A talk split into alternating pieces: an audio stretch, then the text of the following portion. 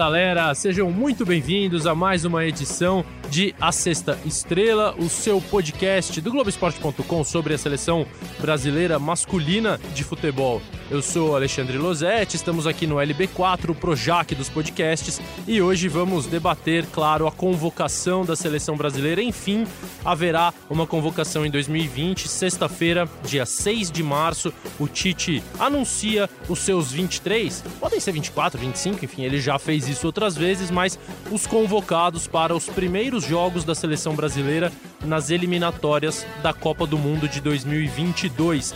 Dia 27 de março, o Brasil estreia na competição contra a Bolívia em Recife, na Arena Pernambuco, e dia 31 enfrenta o Peru, lá em Lima, no Estádio Nacional. São os primeiros compromissos do Brasil nessa caminhada rumo a mais uma Copa do Mundo, a Copa do Catar, que será disputada, vale lembrar, em novembro e dezembro de 22, por causa das temperaturas do país. Enfim, pela primeira vez na história, teremos uma Copa do Mundo pertinho do Natal, pertinho do fim do ano. Sexta-feira, o Tite convoca a seleção. E se você ouviu esse podcast, estiver ouvindo esse podcast depois da convocação, não tem o menor problema, porque você vai poder debater não só a lista do Tite, como outras listas. Aqui em A Sexta Estrela, outros professores fizeram a convocação, essa primeira de 2020. É, nós pedimos para comentaristas e apresentadores aqui da casa, da Globo, do Sport TV, convocarem 23 jogadores para o início das eliminatórias. Se eles fossem o Tite, se eles fossem o Adenor Bach, além de falar com todo aquele vocabulário muito peculiar e rebuscado, quem eles convocariam para estrear nas eliminatórias contra Bolívia e Peru. Baseados nessas listas dos nossos craques, nós vamos debater, trazer informações, claro, sobre essa primeira lista, essa primeira convocação, o que está se passando na cabeça da comissão técnica. E quando eu digo nós, estou falando de mim, Alexandre Losetti, e dos dois setoristas da seleção brasileira no Globoesporte.com. É neles que você deve e pode confiar em qualquer notícia da seleção brasileira aqui no Globoesporte.com, em todo o Grupo Globo Bruno Cassus está aqui comigo no LB4 e o Rafael Zarco está lá no Rio de Janeiro. Então, antes da gente ouvir os nossos convidados especiais, Cassucci, beleza? Tudo bem? Parabéns pelo aniversário recente. É 22? Quase isso. Estamos chegando nos 30 já. Mas a carinha segue de 22, o tamanho também. É, o tamanho é um pouquinho menor, mas tudo bem, a gente vai passar por isso. Caça, é, antes da gente ouvir os nossos convidados, é, tem algum destaque, alguma informação, algum bastidor do que está se passando aí na elaboração dessa lista?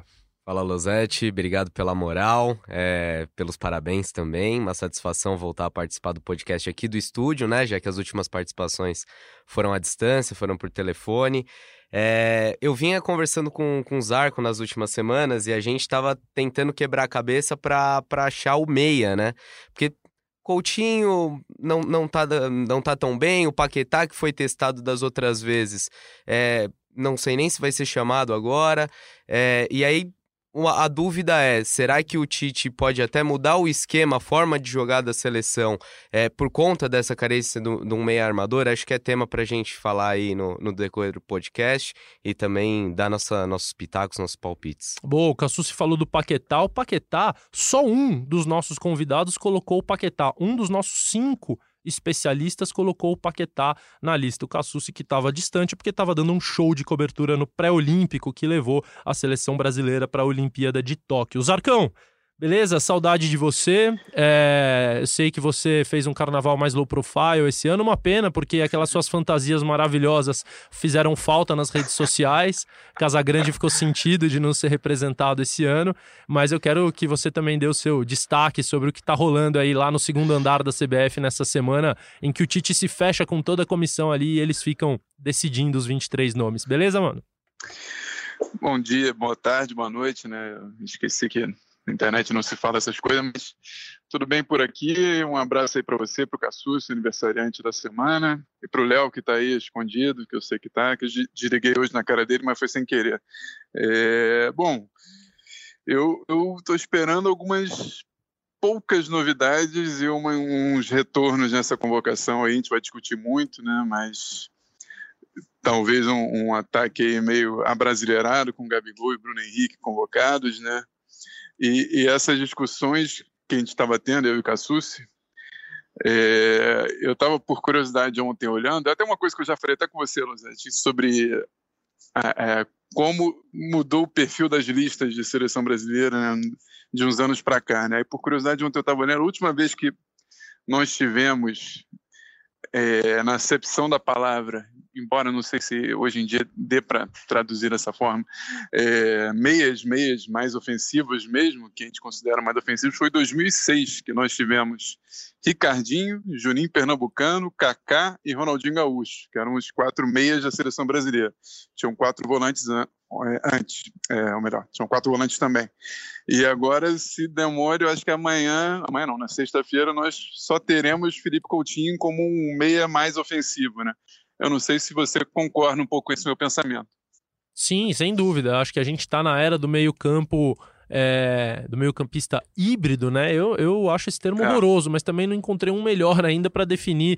É, antes a gente tinha volantes que marcavam e meias que construíam. Agora a gente tem meio-campistas que marcam e constroem. Claro que alguns têm a marcação como característica principal, outros têm a construção. Acho até que o Juninho Pernambucano, se jogasse hoje, é, ele faria parte desse. Seria mais requadro. Né? É, ele foi mais requadro, né? Ele chegou um, a ser. bom tempo, né? É, ele faria parte desse grupo um pouco mais é, mais Arthur, mais Gerson, mas o próprio Gerson se transformou, né? Porque ele surgiu quase como um, um atacante, um segundo atacante, um, um, às vezes um ponta e, e virou é, um meio-campista muito bom. Aliás, nós vamos falar do Gerson é, forçados pelos nossos professores aqui ao longo do podcast, mas concordo contigo sim, Zaro, que pra gente. O, que eu, eu ia comentar que antigamente eram, eram mais definidos, entre aspas, isso, né? Porque você tinha um, dois volantes no, no meio de campo, em algum momento do 4-4-2 aqui tradicional no Brasil, eram dois volantes e dois meias, né? Era um pela direita e um pela esquerda.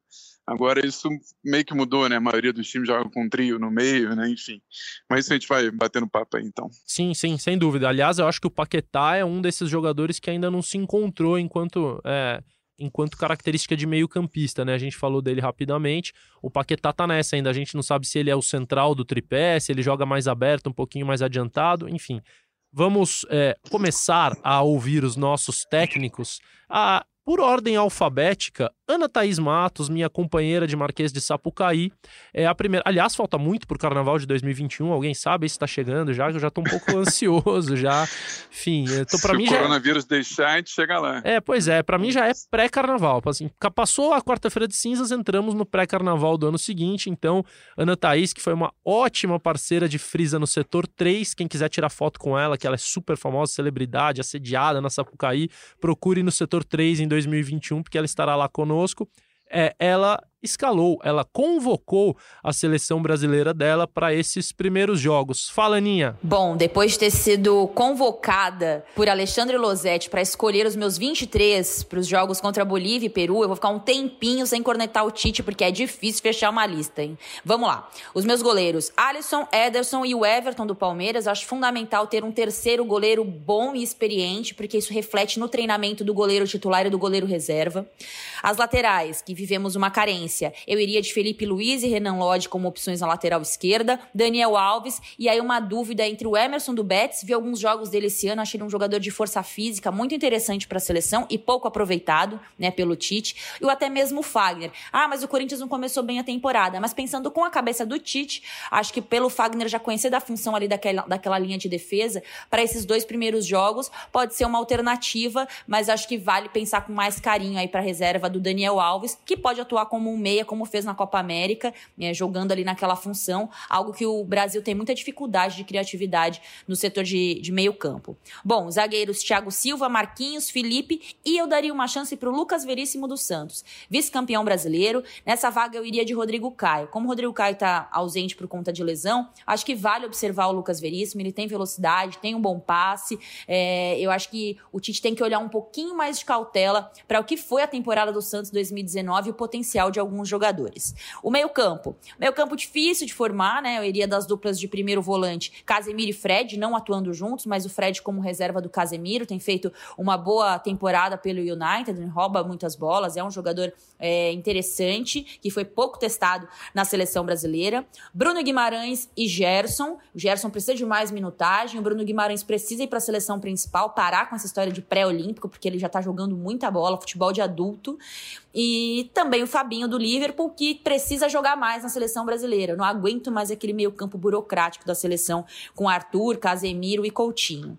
É, avançando um pouco mais né, para os atacantes, eu iria de Everton Cebolinha, Neymar, Firmino, Gabriel Jesus, Richarlison, Gabigol e daria uma oportunidade para o Gabriel Martinelli. Só 18 anos, mas começou bem né, na liga é, inglesa, bem pelo Arsenal, com muitos gols. Acho que vale ali como teste. E o Firmino, que embora na seleção não tenha conseguido jogar como joga no Liverpool, e a culpa não é do Firmino, a culpa é do que o Tite faz com ele na seleção brasileira, acho que pode ser recuado um pouquinho mais e o Tite observar esse meio campo é, com mais criatividade. E aí as pessoas vão falar, ah, não tem o Coutinho, não tem o Arthur. Gente, eu não convocaria, não começaria a seleção brasileira é, de novo com esses dois jogadores, acho que eles não têm acrescentado muito para a seleção até aqui. O Arthur dá muito passo para o lado, o Coutinho é, tem muita dificuldade em jogar com o Neymar, então eu começaria testando essa seleção de uma forma diferente, sabendo que o Tite é extremamente burocrático e tem muita dificuldade para sair desse conservadorismo dele no meio-campo.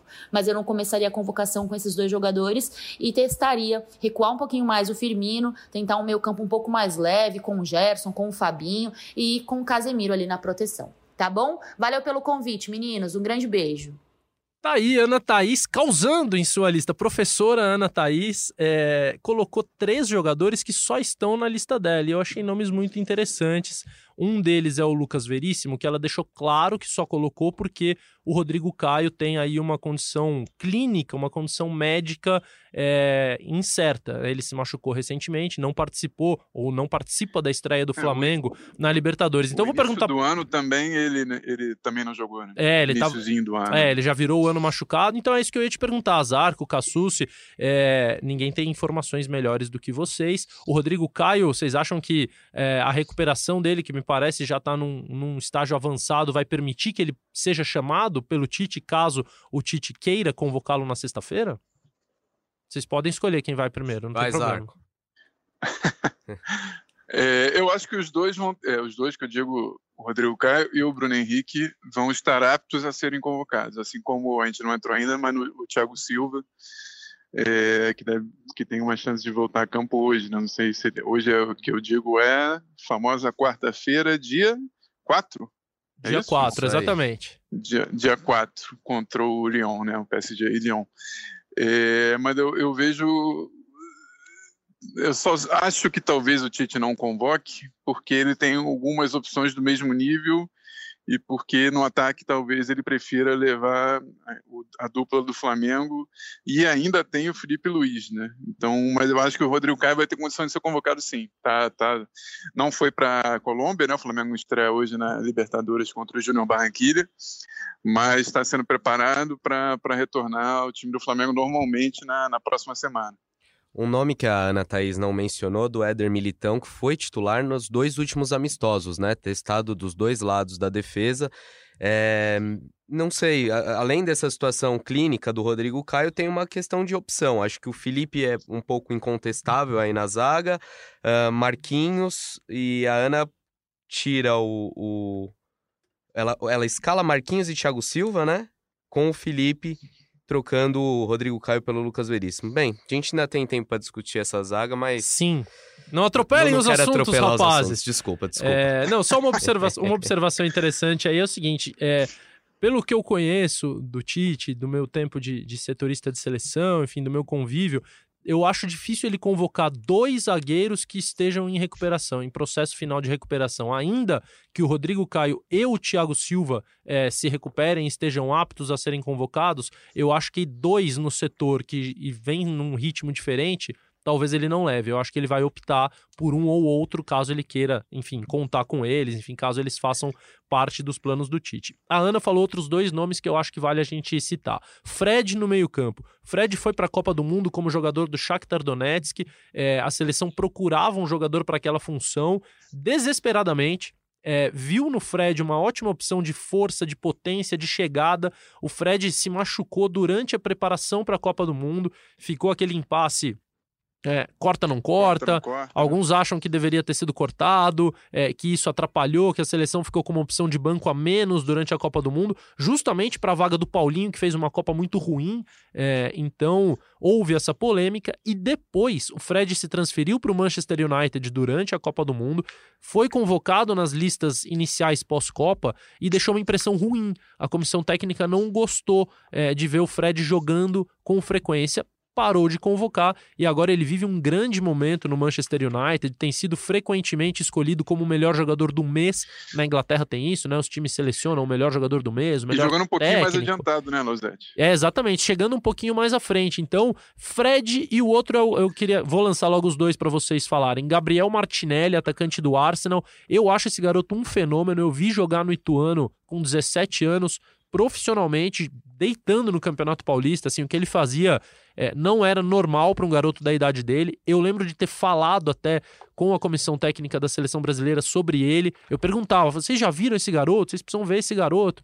E ele, é, enfim, tá despontando no Arsenal como realmente um grande atacante. Fred e Martinelli. Cassucci, o que, que, você acha desses dois nomes? O, o, o, Fred, observado pelo César Sampaio no dia 1, um, no, no dia 1 agora desse mês, recentemente, né?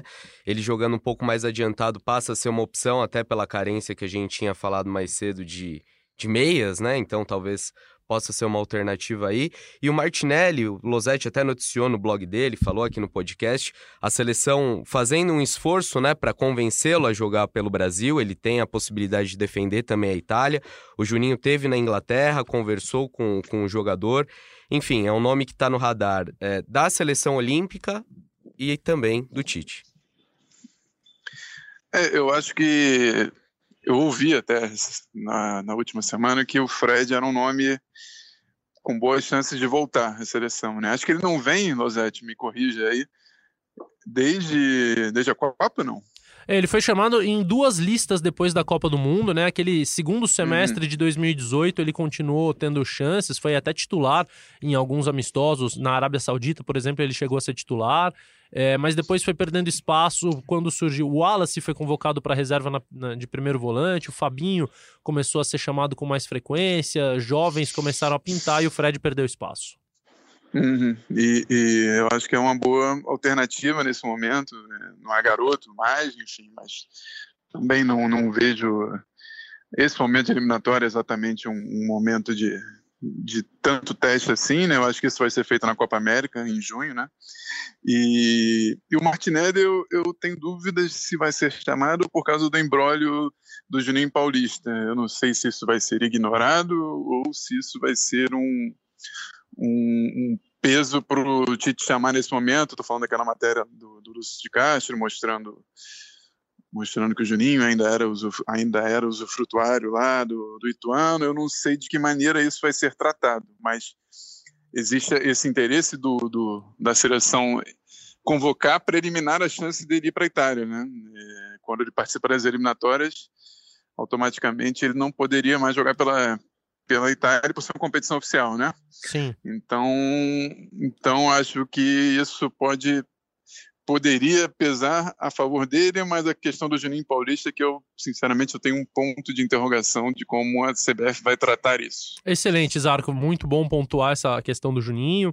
É, realmente pode ser um empecilho para a convocação, pelo menos inicial, do Martinelli. Claro que a seleção brasileira vai resolver isso de alguma maneira que permita ao Tite convocar o jogador em algum momento breve é, porque realmente há esse risco, embora, pelo menos o que eu saiba é, e o que eu tenha de apurado, assim, com pessoas próximas, é que a intenção do Martinelli é jogar pela seleção brasileira, e vale lembrar que o dirigente do Arsenal é o Edu Gaspar, diretor lá no Arsenal, que era coordenador da seleção antes do Juninho Paulista, que é muito próximo ao Tite e que é, certamente fala para o Martinelli com frequência que ele tem que jogar pela seleção brasileira e não pela seleção da Itália. A Ana também deixou de fora o Arthur e o Coutinho, e para a gente não se estender demais, ainda temos quatro técnicos aqui para convocar. Arthur e Coutinho muito provavelmente serão convocados. Eu entendi é, as razões da Ana, também acho que os dois não vêm é, apresentando um grande futebol na seleção brasileira, nem nos seus clubes. O Coutinho é, não é titular com frequência do Bayern de Munique, mas recentemente fez um ótimo jogo contra o Hoffenheim, fez dois gols, uma goleada de 6 a 0 do Bayern. Ele foi titular e fez dois gols. E o Arthur foi um dos jogadores é, que a seleção brasileira observou no clássico Real Madrid e Barcelona. O Kleber Xavier estava lá, enfim, viu o Arthur. Ele tem um bom lance no primeiro tempo, né? É, ele Perdeu Arranca, um gol, né? Ganha do, do Tony Kroos, né? Exatamente. O Tony Kroos com uma preguiça danada de marcar também. Mas... Isso chocou a seleção brasileira, inclusive. Os caras viram e falaram é. assim. Co... Pô, é, ele, ele, largou o lance de uma maneira inacreditável. Assim. É, é, o pessoal da seleção Acho todo. que ele ali... não confiou muito no Arthur, né? Isso até que eu achei engraçado. É, eles falaram. Ele confiou muito. O pessoal da seleção ficou, chamou a atenção a diferença que tem o Cross com a bola e o Cross sem a bola. Assim, como é que ele consegue ser tão genial e tão preguiçoso? É, ele não era esse jogador, né? Claro que a idade vai começando a pesar pro Cross. Ele fez diferença com a bola no pé, fez a jogada do gol do Vinícius Júnior, mas permitiu ao Arthur ter essa chance desperdiçada na, na defesa do Stegen. O Arthur e o Coutinho muito provavelmente serão chamados pelo, pelo Tite. Agora, depois de professora Ana Thaís, olha só esse cara. Bom, primeiro que eu amo esse cara. E segundo que eu, o cara começa a falar, eu já paro para tudo que eu estou fazendo para prestar atenção. Então, façam o mesmo e prestem atenção na seleção brasileira de Dom Carmo, Lédio Carmona. E aí, meu amigo Losetti, tudo bem? Vamos lá participar mais uma vez desse podcast. É, vamos lá. Seleção, primeira rodada das eliminatórias, convocação. Vou dar meu palpite. Quem deveriam ser os 23? Vamos lá. Três goleiros: Alisson, Ederson e o Everton. Eu tive ali alguma dúvida entre o Everton e o Neto, mas o Neto não está jogando, o Everton está mais rodado. Também pensei em uma outra possibilidade, mas vamos nessa aí mesmo. Continuo com o Daniel Alves como lateral direito. É, tudo bem, o Emerson está bem no Betis, mas eu acho que ainda. É... Preciso, prefiro esperar um pouco mais e não convoco um reserva. Se precisar usar um reserva, você pode usar o Militão, que eu estou convocando como zagueiro, um dos quatro zagueiros. Na lateral esquerda, Renan Lodge, para mim, o titular absoluto, e a, esperança, a experiência do Felipe Luiz, que prova mais uma vez que você não tem renovação nas laterais. É um jogador que tem uma liderança muito positiva, muito inteligente, ele é muito sereno, acho que ele é bom de grupo, além de ser muito bom lateral. Então, esses são os dois jogadores mais experientes desse grupo, Daniel Alves e Felipe Luiz, o que, mais uma vez, eu volto a dizer, é... só caracteriza a dificuldade que a gente tem de renovar atualmente as laterais. Os quatro zagueiros, Militão, já falei, Marquinhos, Rodrigo Caio e Felipe do Atlético de Madrid. Ah, o Thiago Silva. O Thiago Silva tem grandes serviços prestados, foi um zagueiro monstruoso, mas eu acho que ele precisa abrir a janela para que outros entrem na seleção brasileira. Não vejo por que ele jogar a quarta Copa do Mundo seguida. Então, como eu também acho que o Daniel não vai à Copa do Mundo, mas pela carência é, ele, tá, eu convocaria ele agora. O Thiago Silva não, você já tem outras situações, outras possibilidades para a zaga, a renovação é um pouco mais constante, então eu não levaria o Thiago Silva. Meio campo eu chamo Casimiro, Bruno Guimarães, Matheus Henrique, Arthur, Fabinho do Liverpool, que pode jogar também como lateral direito, se for necessário, Gerson e Everton Ribeiro e também Felipe Coutinho. É, Felipe Coutinho, ah, enfim, uma certa irregularidade, às vezes aparece bem no Bahia, às vezes não, mas eu acho que ainda você não tem outras opções para o lugar dele. O Renato Augusto, não convocaria o Renato Augusto, há muito tempo na China, também não chamaria o Renato Augusto. E no ataque, vamos lá, Gabriel Jesus, Roberto Firmino, Gabigol, Neymar e Bruno Henrique. Eu acho que não se discute nenhum desses cinco nomes, são, titula são jogadores absolutos. Gabigol e Bruno Henrique são os dois melhores atacantes do momento, já há algum tempo, desde o ano passado na América do Sul. E Jesus, Firmino e Neymar não se discute. Muita gente pega no pé do Jesus, mas eu acho que é um jogador útil para a seleção brasileira. Richardson, eu acho bom jogador para a seleção, mas eu vejo mais qualidade nos outros. Tá bom? Abraço, Losete. Bom podcast para todos. Claro que é bom podcast. Se tem o Lédio Carmona, o podcast só pode ser bom. Rafael Zarco, é, Rodrigo Caio, Felipe Luiz, Gerson, Everton Ribeiro, Gabigol e Bruno Henrique. O Flamengo vai deixar o professor Lédio Carmona fazer isso com, o, com o time? O Mister vai ficar feliz ou não? Sorte que não é o LED né, que vai convocar, né? Porque eu acho que, que o Tite não vai ter eu ia falar uma outra palavra, mas é, não vai ter coragem de fazer isso, não. É, já não conta com a simpatia da torcida do Flamengo, mas claro que são todos convocáveis, né? Eu, eu inclusive, acho que de todas as listas que você me passou ontem, que a gente vai discutir, eu gostei mais da do LED mesmo, é, porque eu gosto muito da Everton Ribeiro. Não sei, sinceramente, se ele vai ter a capacidade de, de mostrar porque no Flamengo ele tem um conjunto muito forte, né? Isso há um tempo já, mesmo quando não era o Jesus, ele conseguia se destacar, porque ele é um jogador que se ele não tem muita força, e que eu acho que isso pode fazer uma diferença quando pegar times muito fortes fisicamente, é, próprio Peru, que vai ser o segundo jogo, é um time tem aqueles, aquele loirinho lá que tomou um banho do, do Everton, agora esqueci o nome, lateral direito. Se alguém me lembrar aí, o que é velocista pra caramba lá, o peruano, que eu esqueci o nome agora dele. Isso, esse aí, que tem nome de parte do corpo humano. É... nome de verdura, é... aquelas que você não conhece, vai à feira e alguém te fala, tem uma é. advínculo aqui que tá ótima hoje. pois é. é. Então eu não sei se ele se cria tanto contra defesas mais fortes, assim, muito rápidas, muito fortes, porque eu acho que ele tem mais ou menos é, é, uma limitação física, também não, não, é jovem, mas é muito criativo. Então, eu gostaria de ver o Everton Ribeiro na seleção. Talvez não seja um momento agora para essa eliminatória também, talvez, talvez seja mais um que vai para a Copa América. Ele já foi na Copa América com Dunga, né? Se eu não me engano, ele perde até um pênalti. Sim, coisa. sim, 2015. Eu não lembro exatamente quando, 2015, sim. É. E, mas ele vive um grande momento e a gente tem uma carência, um problema naquele meio de campo, né? Mas eu gostei da solução do LED sobre os laterais, embora eu convocaria, eu convocasse o, o Emerson do, do Bet, está bem, é uma projeção de futuro, e não abriria mão ainda, já estou fazendo um pacote completo, do, do, do Thiago Silva, que eu acho que a gente não tem um zagueiro ainda do nível dele. É, inclusive, acho que o Thiago Silva foi sempre melhor que o Marquinhos em todos os amistosos que eu acompanhei, enfim, nos últimos momentos, últimas oportunidades. É um zagueiro, digamos que é o Neymar da zaga ainda, é, pode, posso estar exagerando, mas é um dos Sim. grandes zagueiros da história, da história do futebol brasileiro, eu acho. Ainda não abriria mão. Se na Copa América a gente mostrar, é, sei lá, o Felipe, que inclusive no, no outro podcast seu, com o Matheus, ele tratou o Felipe como zagueiro absoluto lá no Atlético de Madrid, né? Falou, ah, Felipe mais um, né? E tudo. Eu ouvi teu podcast lá na neve, hein? Pra tu ver como. Que honra. Dou, que audiência, meu amigo. bola. O podcast é Mas é nosso. É isso, eu, Mas é isso, eu, eu, eu entendo dessa forma. Essa, essas opções do LED. Cassucci, é um lateral só e olha quanto meio-campista tem na seleção do LED: Matheus Henrique, Casemiro, Fabinho, Bruno Guimarães, Arthur Coutinho e Gerson e Everton Ribeiro. É, para quem diz que o Brasil não tem muito meio-campista, eu acho que o LED pegou todos os que nós temos, colocou na seleção e tirou um reserva da lateral direita, como o Daniel Alves é o capitão, é titular. Gostou dessa solução? Você faria? E que mais que você achou aí da lista do professor Eu, eu nunca Lédio? tinha pensado nela e me surpreendi positivamente. Inclusive, quando eu tava lendo a lista, eu falei, ah, acho que tem um erro aqui, Losete. Será que era o Caio Henrique? E aí, o Losete, antes da gente entrar no ar, me, me explica. É, né?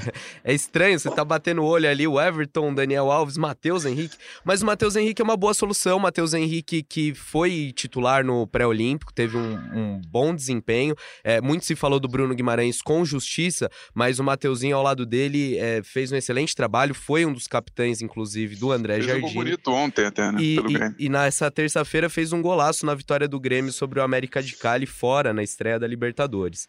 É, mas eu, eu tô com os arcos nessa. Eu acho que é, o Daniel Alves ainda, ainda é, é o dono ali da posição, mas até se a gente pensa em renovação, é preciso ir dando espaço e observando os jogadores. O Emerson foi chamado na última janela de amistosos, contra a Argentina ele não jogou, entrou contra a Coreia do Sul e acho que, que merece espaço nessa lista. E desde então vem fazendo bons jogos pelo Betis. Agora, é, só lembrando que o Led não é maluco, ele não usaria o Matheus Henrique como reserva. Quer dizer, ele é um pouco maluco, mas não a ponto de usar o Matheus Henrique como reserva Sim. do Daniel Alves. Seriam as opções dele ou o Militão convocado como zagueiro ou o Fabinho convocado como volante. Olha só, redação Sport TV dentro de A Sexta Estrela. Marcelo Barreto foi convidado, Marcelo Barreto, que também é um grande integrante da Marquês de Sapucaí, não quis ser meu parceiro, porque ele tradicionalmente fica em outro setor, eu não vou entregar para que o assédio não seja muito grande sobre ele em 2021,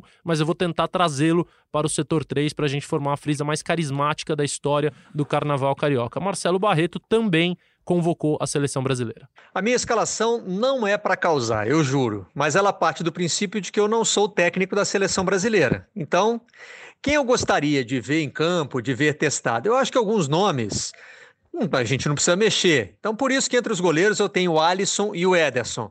Mas acho que tem que voltar o Ivan. Não tem um terceiro goleiro assim que seja obrigatório levar, então testa o mais novo.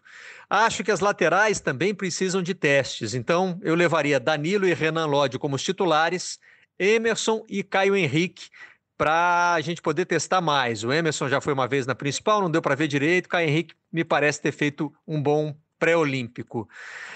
Entre os zagueiros, eu acho que ainda precisa levar o Thiago Silva, apesar de que está baseada em testes essa minha convocação, né? Mas eu acho que o Thiago Silva é o esteio dessa zaga aí. O Marquinhos é titular, Felipe e Éder Militão também precisam rodar mais. Eu acho que o Brasil, nesse momento, para os meias é outro problema, meias e volantes, né? É, não tem volantes ofensivos em boa fase. O Felipe Coutinho o Paquetá, que o Tite vem convocando com frequência, me parece que não estão nos seus melhores momentos. Então, por que não testar um sistema com um volante fixo e dois que saem para o jogo? Por isso, a minha lista tem Casemiro, Fabinho, Bruno Guimarães, Arthur, Douglas, Douglas Luiz e Gerson. No caso do Gerson, eu acho que é preciso reconhecer a boa fase dos jogadores do Flamengo. Ele entra também por esse critério e por isso Gabigol e Bruno Henrique estão entre os atacantes. Neymar, por motivos óbvios, Roberto Firmino e Gabriel Jesus também é, não me parecem ameaçados. E para a última vaga eu levaria o Vinícius Júnior, que voltou a jogar bem pelo Real Madrid. Daria para escalar um time titular com Alisson, Danilo, Renan Lodge, Marquinhos, Felipe. Desculpa, eu botei o lateral esquerdo antes, mas é isso, né? Os dois laterais, Danilo e Renan Lodge, e os zagueiros Marquinhos e Felipe. Eu gostaria de ver o Felipe como titular. Casimiro como o volante central, Bruno Guimarães e Arthur saindo para o jogo. E na frente, Neymar, Roberto Firmino e Gabriel Jesus. Mas, como é para testar, dá para mexer bastante nesse time. Marcelo Barreto não só convocou, como escalou a seleção brasileira para enfrentar a Bolívia no dia 27, serviço completo. Obrigado, Barreto. É, se me chamou a atenção uma coisa: Marcelo Barreto foi, e aí eu já vou antecipar as listas do. Não vou falar, não vou antecipar quem são os próximos. As próximas listas. É, Marcelo Barreto foi o único a convocar Vinícius Júnior, único dos cinco comentaristas da casa, apresentador, no caso dele, é convocar o Vinícius Júnior. É, o que você tem a dizer sobre Vinícius Júnior na seleção? Você levaria? Você acha que ele tem chances reais? A fila no ataque é grande eu tenho a dizer que as coisas mudam muito rápido na seleção, né? Na, na última convocação, se a gente for puxar, o, o, badalado, o cara do momento era o Rodrigo, né? Sim. Que vinha num, num, grande momento pelo Real Madrid, enquanto o Vinícius estava em baixa. Inclusive, a, a comissão da seleção brasileira tem a, a, avaliação de que o Rodrigo, embora neste momento esteja no, apagado, numa fase ruim, é, já é mais preparado técnica e taticamente do que o Vinícius Júnior, mas de fato o momento do Vinícius é muito bom. É, no, começou o mês entrando no jogo contra o Atlético de Madrid, tendo boa atuação, agora ainda mais no clássico contra o Barcelona, em que ele faz o primeiro gol, foi observado de perto, né? Kleber Xavier estava lá. É, Mas não sei. Palpite é que não estaria. Informação, admito que não tenho. Mas é curioso a gente ver como as coisas mudam muito rápido, né? O Vinícius, que até um tempo atrás nem era comentado, vinha pelo Castilha, vinha com pouco espaço com Zidane, agora já é lembrado, foi lembrado pelo Marcelo Barreto. Então vamos uma rapidinha informação sobre o Vinícius Júnior. A comissão técnica da seleção, é, numa avaliação conjunta, gostou mais da atuação do Vinícius Júnior contra o Manchester City, quando ele deu assistência para o gol do Isco e o Real Madrid acabou sendo derrotado de virada na Champions League, do que a atuação dele contra o Barcelona, apesar do gol. É, a comissão viu muitas tomadas de decisões equivocadas sobre o Vinícius, achou que ele não fez assim um grande jogo, embora claro que o gol seja muito importante. Ele bateu o recorde do Messi, se tornou o jogador mais jovem da história a fazer um gol no clássico que talvez seja o maior clássico do futebol mundial. Então eu também apostaria que o Vinícius nesta lista ainda não estará. E o Zarco, que vai entrar no papo para cornetar a lista de Marcelo Barreto, não, para comentar a lista. Zarcão, é, ele optou por jogadores bem jovens em algumas posições estratégicas, principalmente no banco. O terceiro, terceiro goleiro dele é o Ivan da Ponte Preta, o Caio Henrique, lateral pré-olímpico, é, foi alçado à seleção principal do professor Barreto na lateral esquerda, o Emerson tá lá na direita, Douglas Luiz no meio-campo, ele foi o único também a chamar o Douglas Luiz. Você acha que o Tite vai aproveitar, mesmo sendo jogos de eliminatórias, vai usar algumas dessas vagas para jogadores jovens, jogadores que ele quer conhecer melhor? Eu, eu acho que. Primeiro, eles têm uma situação curiosa. Né? Geralmente, os dois goleiros principais são mais velhos e o terceiro é mais jovem, né? Nessa seleção do Tite, provavelmente na sexta vai ser o contrário, né? Com o Everton na terceira vaga. Né? Mas é, no, no que o Barreto falou, concordo sobre. Realmente tem pouca diferença nesse momento, apesar do Everton ser ótimo goleiro, seguro e tudo. Mas não, assim, é aquela, tem que ser um mecatombe para o Everton jogar. Então, eu acho que eu também não me incomodaria se ele chamasse o Ivan, que está muito bem, né? Que a gente viu no, contra o São Paulo no fim de semana e tudo. Mas eu acho muito difícil o Tite levar tantos jovens assim, né? É, quando a gente fala da, da lista né, da, de sexta-feira, é difícil tratar como muitas novidades, porque não é a cara do Tite, né? Eu acho que ele. A Ana chamou de, se não me engano, de burocrático, né? Sim, a Ana, que, a Ana que no início disse que ia ficar um tempinho sem cornetar o Tite, conseguiu ficar uns 15 segundos sem cornetar o Tite. eu, eu, eu acho que é mais conservador do que burocrático. E bastante conservador até. Quase burocrático. Mas é, eu acho que ele. Que o problema de chamar o Douglas Luiz é que o Douglas joga um pouquinho mais atrás, né? É, acho que ele sai muito bem para o jogo, até acompanhei o início dele aqui no Vasco, se destacou muito por isso, porque ele tinha uma muita visão de jogo, uma passada larga, né, para passar do, da área do meio de campo quando recebe, gira muito rápido, mas assisti alguns jogos dele, ele está bem de primeiro volante mesmo, né, assim como o Bruno Guimarães, e eu acho que nesse momento o Bruno Guimarães está um pouquinho melhor. Então, por isso, como ele já vai ter Casemiro, e muito provavelmente Fabinho, eu não sei se ele vai, se ele abriria mão do Bruno em, no lugar do, do, Douglas, mas é uma disputa boa. Acho que qualquer um que o Tite levar, ele, ele vai sair bem, porque inclusive eu soube que o pessoal conversou com o Douglas lá e tudo, eles gostam bastante, não. Você sabe bem, né, Losete? O Tite gosta bastante do Douglas Luiz também. Sim, né? sim. O Tite, inclusive, é... tentou fazer com que o Douglas pudesse jogar a temporada passada pelo Manchester City, né? Conseguisse o visto. Mandou a carta, né? Mandou uma carta para a né? federação, né? é, mas não adiantou e o Douglas acabou demorando um ano a mais e sendo emprestado para o Aston Villa. É, isso foi uma diferença muito grande né, para o futebol dele, né? Porque sim, ele ficou. Sim no Girona, meio entrando, saindo e tudo, né? E, enfim, não, não, foi, não foi bem. Agora, eu esqueci o outro jovem. Ah, o Caio Henrique e o Emerson, né? O Emerson acho que está mais na frente, está mais é, testado, digamos assim, né? O Caio Henrique fez uma boa temporada com o Fluminense, está iniciando o ano no Grêmio. Eu acho que é um ponto a se observar. Eu, eu acho muito fácil a escolha nessa lateral esquerda entre Renan Lodge e Felipe Luiz. Levaria os dois e acho que o Tite vai levar os dois. E, e posso estar enganado, mas eu acho que ele vai com o Renan Lodge na frente, porque ele vai precisar até porque o meio de campo dele não está lá essas coisas, acho que ele vai precisar daquele termo do lateral construtor, o Renan, ele sabe fazer os dois, ele tanto chega na ponta, chega mais na ponta que qualquer lateral hoje na seleção, acho que só o Emerson talvez seja um jogador mais forte e mais de, de ponta como, como o Renan, mas o, o, o tem uma canhotinha muito apurada ali com, com visão de jogo também, e acho que ele vai sair na frente com, com o Renan de um lado e o Daniel do outro, o Daniel indo, caindo mais pro meio, né? E Sim. o Lodge correspondeu não... bem nas chances que teve, né? E tá muito pois bem é, no Atlético de Madrid bem, também, né? né? Não há razão pro Renan Lodge não ser o titular da lateral esquerda hoje. Também acho que o Felipe Luiz vai ser chamado. Mas é preciso o, é, o jargãozinho virar a chave na dele, lateral né? esquerda. É, a lateral esquerda já tem uma chave segura para virar. Isso, exatamente. É exatamente isso que eu penso. O... Em 1998, esse cara foi convocado pela seleção brasileira com toda justiça. Pedrinho, que consegue ser tão bom ser humano como bom comentarista, como era como jogador, um cracaço, ele também convocou. A minha dúvida, isso eu não perguntei para ele, mas vou perguntar, é se o Renato Gaúcho virou Renato Portaluppi como técnico, se o professor Pedrinho viraria Pedro Paulo, Pedro Oliveira. Eu espero que não, né? Professor Pedrinho é, convocou a seleção brasileira dele, a gente vai falar rapidinho. Grande Losete, vamos lá. Não é fácil não ficar na pele do Tite, é mais fácil avaliar. Mas vamos lá. Goleiros: Alisson, Ederson e Ivan. Ivan, por ser mais jovem, preparar ele para uma Copa mais para frente, se ele tiver uma evolução. Vamos lá. Zagueiros: Thiago Silva, Marquinhos Felipe do Atlético de Madrid e Militão. Laterais: Daniel Alves, é, Marcelo, Lodi e Danilo.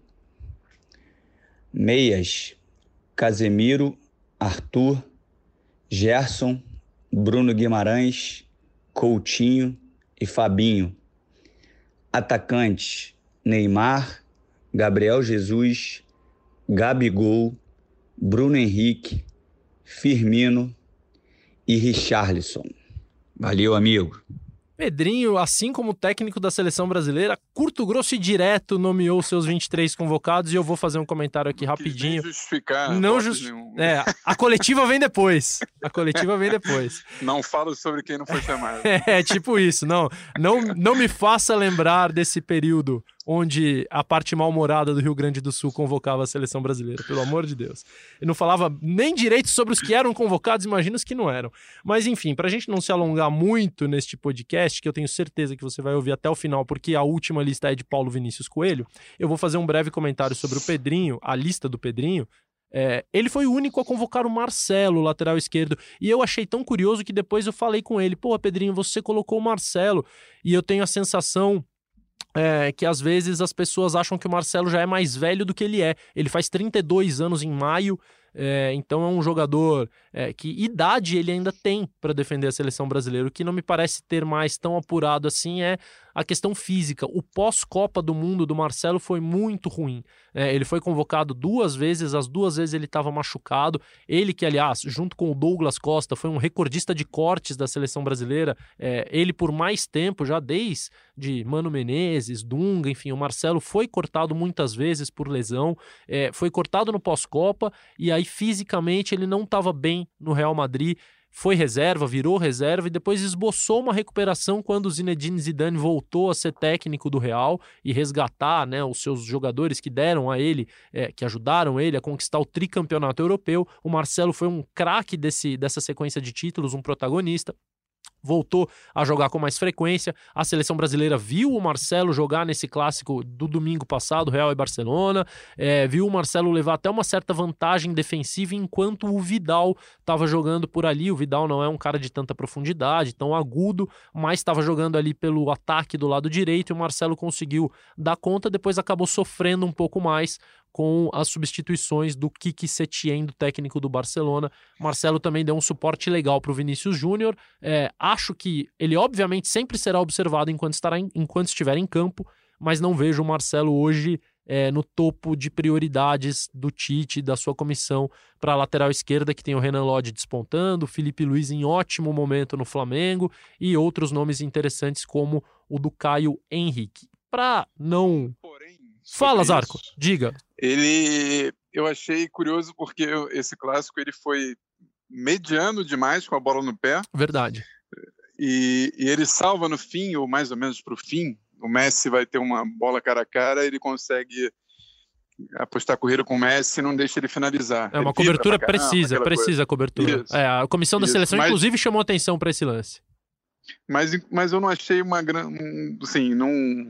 Eu acho que é preciso ele ter uma frequênciazinha maior para voltar. Ele, ele, você falou que ele é, ele é um craque realmente, mas é, tempo aí sem grande competitividade. Né? Acho que não, não vai voltar agora e não deve voltar agora.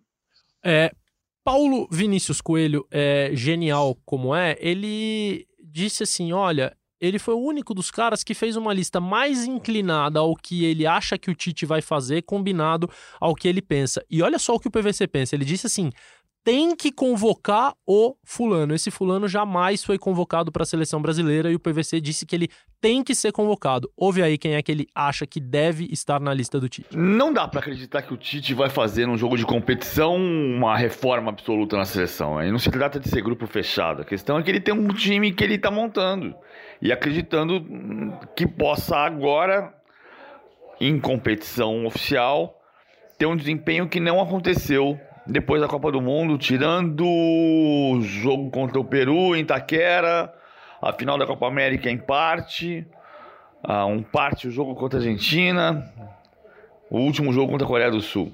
E a Coreia do Sul não é um adversário que se meça. Sem ter grandes revoluções, eu acho que tem Alisson e Ederson com certeza, e o terceiro goleiro para mim vai ser o Santos, porque esteve presente nas últimas duas convocações. Daniel, Renan Lodge e Felipe Luiz, e acho que ele vai manter o Fagner ainda, embora o Danilo tenha jogado nas últimas partidas. Acho que ainda pode voltar o Fagner. Marquinhos, Militão. Aí tem o problema do Thiago Silva. O Miranda não foi chamado depois da Copa América. O Felipe foi chamado recentemente. Acho que o Felipe, que jogou como titular pelo Atlético de Madrid contra o Liverpool, pode ter presença nessa zaga junto com o Rodrigo Caio. Claro que o Rodrigo Caio depende da sua condição física, mas acho que ele tem prazo de recuperação até a viagem. Casimiro, Fabinho, Arthur, Coutinho, Paquetá, embora reserva do Milan, jogou como titular contra o Torino. Tem que chamar o Gerson. Ah, mas o Gerson não quis participar do pré-olímpico. Uma coisa não pode ter a ver com a outra. Acho que o Gerson tem que jogar na seleção porque a gente está vendo que tem uma escassez de meio-campistas e o Gerson hoje é o grande meio-campista do futebol brasileiro. Na frente, Gabriel Jesus, Richarlison, Neymar, Firmino, Everton, Gabriel, Gabigol. E aí deu 23. Fica a gente de fora. Né? Bruno Guimarães, por exemplo, que pode ser usado na seleção olímpica. Eu acho que a lista sai pouco disso daqui. Mas é, a questão é fazer esse time jogar. Essa lista não é ruim. O problema é que o desempenho tem sido ruim. É, o PVC, depois de mandar esse áudio, é, lembrou que o Santos, goleiro do Atlético Paranaense, passou por uma cirurgia simples recentemente, mas é, deve impedi-lo de ser chamado nessa lista e pediu para que eu trocasse pelo Everton, goleiro do Palmeiras. Então, PVC, registro feito. O Everton é o terceiro goleiro dele, junto com Alisson e Ederson. O PVC disse: tem que chamar o Gerson. E o Gerson foi um dos 12 jogadores convocados pelos nossos cinco professores. Cassucci, tem que chamar o Gerson? Tem que chamar o Gerson. É, vem de um ano espetacular. É, embora é, teve uma, uma polêmica no começo desse ano, né? O Gerson pediu para não disputar o pré-olímpico, a gente pode tratar como uma recusa de convocação. Foi procurado em dezembro pelos auxiliares do André Jardini e explicou que estava muito cansado, que vinha de uma temporada em que ele não teve férias, né? Porque veio da Itália, é, jogou muito, mais de 60 partidas e pediu para não disputar a competição. Depois, é, ainda durante o pré-olímpico, o Juninho Paulista foi até a Colômbia junto com o Tite para acompanhar a seleção brasileira brasileira e perguntado sobre o assunto, se isso seria levado em consideração pelo Tite, falou que tudo é levado em consideração: comprometimento, disponibilidade, é, momento técnico, é claro. É, mas apesar de tudo isso, acho que o Gerson estará e ainda nessa linha de tem que estar, eu acho que o Bruno Guimarães tem que estar é, pelo que fez pelo Atlético Paranaense, pelo que fez na seleção é, pré-olímpica e pelo que está fazendo nesse começo pelo Lyon também. O Bruno Guimarães até uma semana atrás a possibilidade possibilidade maior é que ele fosse realmente é, convocado pela seleção olímpica, ele é capitão da seleção olímpica, mas a coisa tem mudado de figura graças às ótimas atuações dele pelo Lyon. Ele começou muito bem, tem sido eleito melhor em campo e hoje diria que ele está mais próximo de ser chamado pela seleção principal do que pela seleção olímpica. Isso vai ser definido até as vésperas do anúncio do Tite. Zarco, tem que chamar o Gerson e você está é, confortável com essa unanimidade do Gerson? Mais ou menos. É, eu acho que. Eu lembro que quando ele fez seis meses né, de Flamengo, mais ou menos, em altíssimo nível, verdade. Mas eu acho que nos grandes jogos, nos mais difíceis, que são foram contra o River Plate, contra o. Agora eu não me recordo o nome do primeiro jogo do Mundial, do time, alguém lembra? Al, alguma coisa. Alguém. Alguma coisa, é. e o Liverpool não foi a mesma atuação, eu acho que também por conta de cansaço. E aí acho que uma coisa que se discutiu pouco até o Jesus acabou esgotando muito seus jogadores a ponto de chegar contra o Liverpool e ter que substituir o Everton Ribeiro e eu acho que o Gerson também, se eu não estou enganado, naquela final. Zarco? É... Al Hilal. Al Hilal. Isso, eu sabia, só queria testar. Aquele site de busca sempre ajuda a gente. mas, é, mas eu acho que, que ele merece ser muito observado e, e, deve estar na lista, mas eu não, eu não sou, como é que se diz? É, totalmente 100% Gerson. Hashtag não, não. fechado com Gerson, é isso? É, não é? Não sou 100% não, não, não. Mas como eu também sou nem um pouco fechado com Arthur, por exemplo, acho bom jogador e tudo, mas não me convence tanto quanto ao Barcelona, que pagou uma grana que eu nunca vou ver na vida, eu, eu, eu acho que o Gerson vai, vai ter sua chance. E eu acho, quando eu ouvi, estava ouvindo o Losetti falar agora no finalzinho sobre o Bruno Guimarães, eu acho que ele tem uma vantagem muito grande, embora não, ainda não tenha mostrado isso no Lyon. Né? Ele, para mim, tem o passe mais vertical desses novos meio-campistas brasileiros surgindo. É, me impressionou muito no, no pré-olímpico, o Cassus pode falar, a quantidade de enfiadas de bola que ele deu para o Paulinho, para o Anthony, mas principalmente para o Paulinho. Acho que ele tinha, ele tinha mais essa visão ali, o Paulinho acho que se deslocava mais também, o Anthony pegava muito ali a bola na ponta e ia para cima, o Paulinho já ia mais por trás do, do, dos marcadores. E, embora tenha hoje... sido o volante, digamos assim, no papel, né? É, ele era é, o principal articulador da uma, seleção. Uma ótima o... visão de jogo, né? Sim. E, e, de execução da visão do que ele tinha, né? É, eleito o melhor jogador do pré-olímpico. Isso, e eu acho que a seleção hoje está precisando muito disso, né? Tipo, acho que você tem um Coutinho com uma ótima visão, mas que não tenha a constância que todo mundo pede. E, eu não duvido do, do, Bruno chegar. Acho que o Losetti entende muito mais de Tite do que a gente, do que eu, pelo menos. O Cassus eu sei que estudou muito aí o não, Tite também, no Corinthians. é, eu não duvido, mas eu não duvido, não sei o que, que o Losetti pensa, do Bruno chegar e não sei, virar titular, o Rosete, ou é? Ou isso não entra no vocabulário titês? Não, entra sim, Zarco. A questão do Bruno é, ele está fazendo ótimos jogos pelo Lyon, no jogo em que ele foi observado de perto, o jogo da Champions League contra a Juventus de Turim, o Lyon venceu por 1 a 0 enfim, é, membros da comissão técnica do Tite estavam lá, é, analistas, auxiliares, e viram o Bruno Guimarães fazer um grande jogo como primeiro homem de meio campo. Sim. Função sim. do Casemiro, função do Fabinho, quer dizer, nesta esta vaga não está em jogo. segundo, né?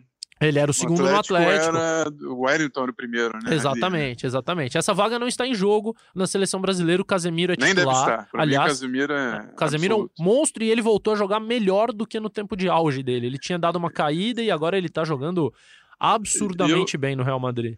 E eu sempre discordei das críticas recentes ao Casemiro na seleção, né? Eu também.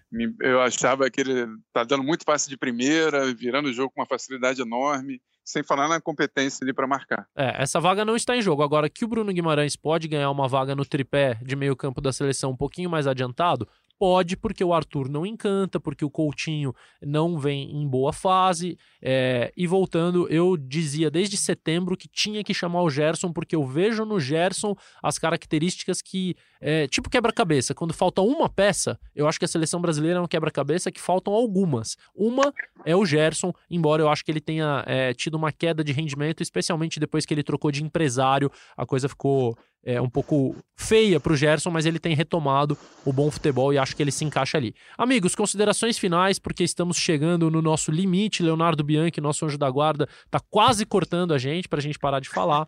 Então, vamos dizer que a seleção dos nossos cinco professores tiveram, teve, é, elas tiveram 12 jogadores unânimes, convocados por todos. Alisson e Ederson no gol, Renan Lodge, lateral esquerdo, Marquinhos e Felipe, zagueiros, Casemiro e Fabinho, volantes, Gerson no meio-campo e na frente Neymar, Gabriel Jesus, Roberto Firmino e Gabigol. Esses 12 foram unânimes nas listas. Vale lembrar que Gabriel Jesus está suspenso para o primeiro jogo das eliminatórias. Ele foi expulso na final da Copa América contra o Peru, cumpre na estreia contra a Bolívia. Se o Tite quiser chamá-lo mesmo assim, só poderá contar com ele para o jogo, curiosamente, contra o Peru em Lima na segunda rodada. É, e aí fica mais uma questão para a gente observar se o Tite vai é, convocar um jogador mesmo sabendo que ele só vai poder jogar um jogo, se de repente ele chama 24 jogadores e usa um a mais no banco no segundo, enfim, ele já fez isso em outras oportunidades, mas é, em condições normais, todo mundo levaria o Gabriel Jesus. Outra consideração final. Seleção brasileira será convocada sexta-feira às 11 da manhã e logo depois o André Jardini convoca a seleção é, olímpica, ela não é mais pré-olímpica, porque ela, assim como o Bruno Cassucci, deram um show lá. Na seleção deu, deu um show em alguns jogos, né? No último jogo, especialmente. O Cassucci em todos os jogos. É, e eles conseguiram a vaga para a Olimpíada do Japão, que vai ser disputada a partir de junho. O André Jardini convoca Cassucci logo teve depois. Vida de rei lá. Né? Cassucci, é. Tive o quê? Vida de rei, vida de rei. Não foi só o Cassucci, não. Fiquei sabendo que o que tinha de rei nessa cobertura, meu amigo. André Hernan também. Foi, o negócio foi feio. Enfim, a seleção olímpica joga em março, mas ainda não tem datas, adversários e locais definidos. É possível que quando você ouça Eu este vi podcast, que vai ser pela Europa. é, só. É bem provável, é bem provável. Mas é possível que quando você ouça o podcast, os jogos já estejam anunciados. Enfim, o importante é saber que é, a seleção olímpica vai dividir alguns jogadores com a seleção principal e o Tite e o André Jardine certamente vão trabalhar juntos na elaboração dessas listas. Muito obrigado a Ana Thaís Matos, ao Lédio Carmona, ao Marcelo Barreto, ao Pedrinho e ao PVC por participarem conosco. Espero que eles estejam presencialmente nas próximas vezes. Rafael Zarco, quais são as suas considerações finais, já que estamos em ano de eleição e eu não vou te dar tempo, porque eu acho isso um pouco desagradável. Não, vai ser curto, vou tentar pelo menos. É, eu estou curioso sobre a arrumação desse time. Eu acho que eu estou vendo indícios de, de, da manutenção de um esquema tático mais no fim aí da, da dos amistosos, né? Que o Tite tentou espelhar de certa maneira o que o Jesus faz no, no Flamengo. Eu achei que o Matheus, no teu podcast também, deu indícios disso. Não sei se você concorda. Então eu estou um pouco curioso para essa arrumação. Eu acho que sem Jesus ele talvez já lance o, o, o Bruno Henrique o Gabigol, tirando o Gabigol ali da concorrência com o Firmino. E o Firmino não é um homem de área, nem o Gabigol é exatamente um homem de área. Então, estou curioso sobre esse meio de campo, como é que ele vai arrumar, se ele recua o Neymar. É, enfim, estou também curioso sobre esse time. Vamos ver o que, que vai dar na sexta-feira, mas também não espero muitas novidades do Tite, não. Talvez um ou dois, no máximo, que nunca foram chamados, né? que podem ser Gerson e Bruno. Né? Não sei se, a gente, se eu estou esquecendo de alguém. Não, acho que não. São esses dois realmente Ah, que nunca foram e chamados. Só falta mandar um abraço para todo mundo aí, saudade de você também, Losete, do Bruno que eu vejo na sexta e do Léo que eu não conheço ainda, mas um abraço para você também. Venha participar aqui, venha matar a saudade, venha conhecer Leonardo Bianchi, que você agregará muito na sua vida depois de conhecer esse geninho chamado Leonardo. Bruno Cassucci, as suas considerações finais. É, assim como o Zarco, eu tô curioso não só pela convocação, mas principalmente pela montagem, como o Tite vai, vai desenhar esse time. E acho que na sexta-feira, na convocação, a gente vai ter já algumas boas pistas para preparação de Copa América e Olimpíada. É, como que o, a CBF vai tratar isso? É, por exemplo, Bruno Guimarães, pilar da equipe sub-23, é, tá no planejamento do Tite? Se, se, se mantiver essa boa fase, vai para a Copa América ou não? É, a prioridade também é, é, buscar defender a medalha olímpica. E aí a gente pode ter o próprio Douglas Luiz, que foi mencionado, o Mateuzinho, o Caio Henrique, até o Gerson tem idade. Enfim, acho que sexta-feira pode dar boas pistas pra gente. É, me espera pro almoço também, Zarco, já se prepara aí. E valeu pode pelo convite, Losete. Sempre uma satisfação estar aqui. Muito obrigado, meus amigos. A minha consideração final é que, obviamente, depois da convocação sair, a gente vai ver quem acertou mais, a gente vai ver quem é o nosso melhor técnico é, ou a nossa melhor técnica, caso Ana Thaís seja a vencedora. É, e também estamos preparando um, um episódio super especial para as próximas semanas. A gente não vai falar com quem, né, Léo? Porque esse sujeito já deu o cano na gente há alguns meses, ele vem dando o cano, é, mas há uma, uma promessa de que este mês, antes da seleção brasileira se apresentar, a gente possa fazer um podcast super bacana. Não vou revelar porque ele não tá merecendo, ele já deu cano na gente. Mas vai rolar e vocês vão certamente curtir e gostar muito. Valeu, gente. Abraço, até a próxima.